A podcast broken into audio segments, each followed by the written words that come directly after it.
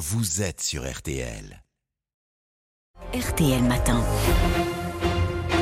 RTL 7h44, excellente journée à vous tous qui nous écoutez. Amandine Bégaud, vous recevez ce matin le président des Républicains, Éric Ciotti. Euh, Bonjour Éric Ciotti. Bonjour. Et merci beaucoup d'être en direct avec nous depuis euh, Nice. Vous avez, j'imagine, entendu euh, hier ces appels à l'aide lancés par les familles franco-israéliennes sans nouvelles de leurs proches. Elles avaient directement interpellé Emmanuel Macron. Est-ce que vous diriez que le président a été à la hauteur hier soir, à la hauteur de leur détresse?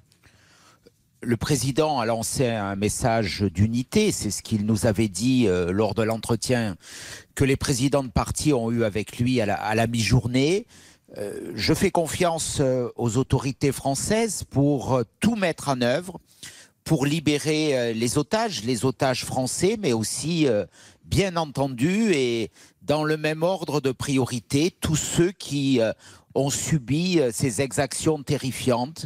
Il y a des enfants parmi ces otages et il faut tout mettre en œuvre, c'est une priorité pour leur libération. Combien d'enfants parmi ces otages, il vous l'a dit?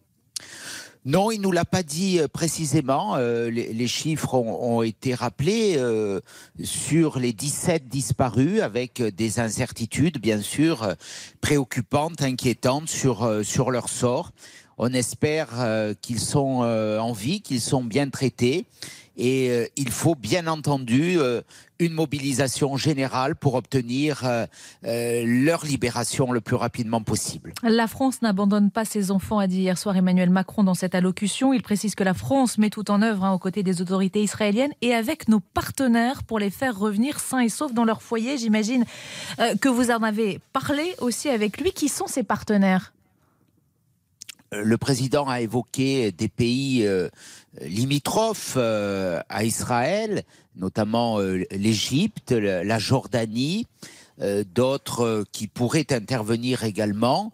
Euh, voilà. Après, il, est, il est- il est resté, il est resté assez euh, discret sur euh, les médiations et c'est normal. Il y a des intermédiaires, peut-être, euh, peut-être le Qatar. euh, je je l'ignore à ce stade. Le Qatar qui bénéficie d'avantages euh, financiers euh, ici en France. Vous demandez à Emmanuel Macron de lever ces avantages financiers. Euh, Pour l'instant, le président refuse. Oui, j'ai demandé qu'on lève les ambiguïtés sur la situation de ce pays. J'entends des observateurs disant que le Qatar a un rôle de médiation important à jouer, mais nous savons aussi qu'il était un des premiers financeurs euh, des, euh, des réseaux qui euh, sont à l'origine de cette tragédie, de cette barbarie. Donc il faut que cette ambiguïté soit levée, je le dis euh, très clairement, cette situation où euh, le Qatar bénéficie euh, de droits et d'avantages fiscaux hors du commun dans notre pays n'a plus lieu d'être. Je crois qu'il faut que ce pays, et c'est pas parce qu'il a de l'argent, c'est pas parce qu'il y a beaucoup de, personnes qui bénéficient de ces investissements. hein, J'entends des commentateurs qui sont pas forcément très objectifs, il faut que ces ambiguïtés soient levées. même si le Qatar aujourd'hui euh, est l'un des interlocuteurs pour la libération de ses otages. Bah, écoutez, euh, que le Qatar euh, fasse, euh, fasse ses preuves, mais dans la vie, tout ne s'achète pas. Éric Ciotti, vous réclamez également le gel de l'aide à l'autorité palestinienne. Ça veut dire quoi? Qu'il faut accepter les victimes collatérales? Je crois qu'il y a un principe assez simple. Le, le Hamas, c'est Daesh. Euh, le, Dama- le Hamas, c'est pire que, ou au moins équivalent que l'État islamique. Voilà, c'est la même barbarie, c'est la même horreur.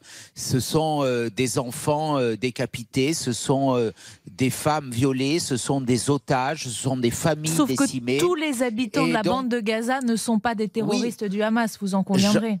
J'entends, mais faisons la transparence sur ces financements.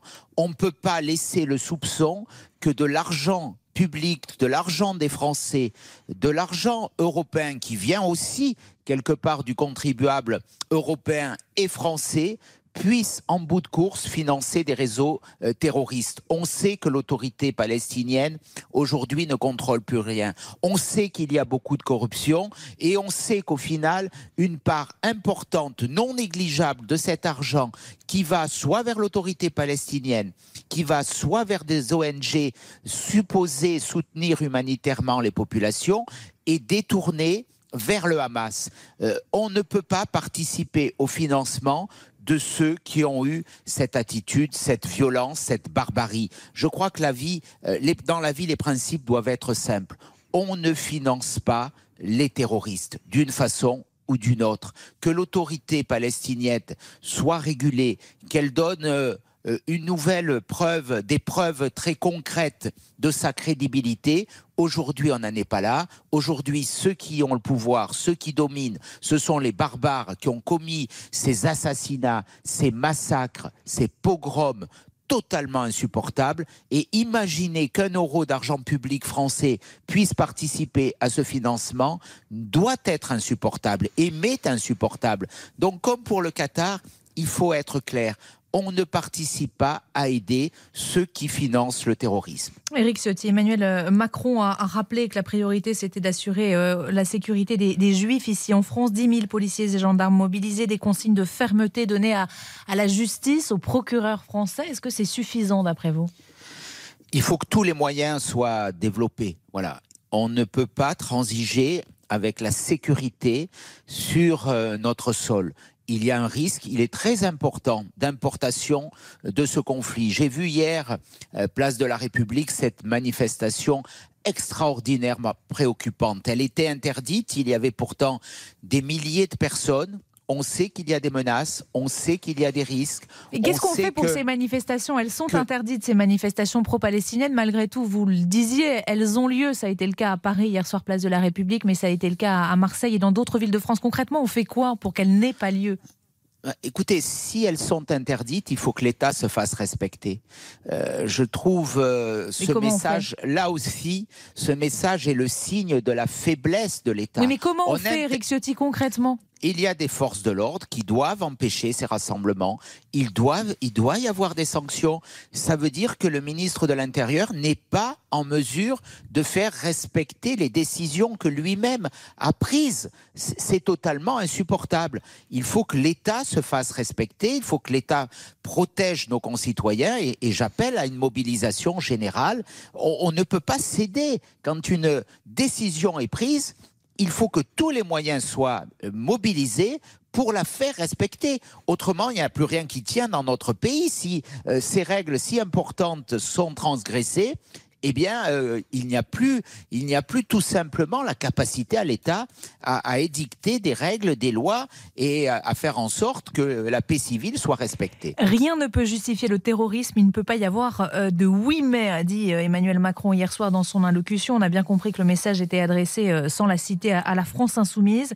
Est-ce qu'il faut durcir le ton, Éric Ciotti, à l'égard des, des LFI Je ne sais pas, des sanctions, un retrait de l'immunité parlementaire? Et est-ce qu'Emmanuel Macron finalement n'a pas eu tort hier de les convier à l'Élysée?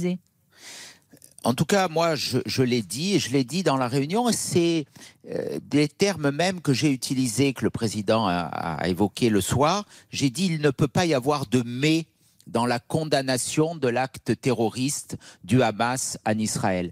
Rien, euh, je vois bien ces discours, on dit oui, on condamne, mais non, il n'y a pas de mais acceptable, il n'y a pas de mais possible, il n'y a pas de mais tolérable, il faut condamner. LFI, je l'ai dit, j'ai été, euh, j'ai exprimé hier mon malaise d'être à, la même table que qu'un représentant de, LFI. Euh, ce parti s'est discrédité, s'est couvert euh, de honte. Aujourd'hui, il est sorti de l'acte de l'arc républicain par ses outrances, par ses violences verbales, par finalement le, refus d'utiliser le mot terroriste.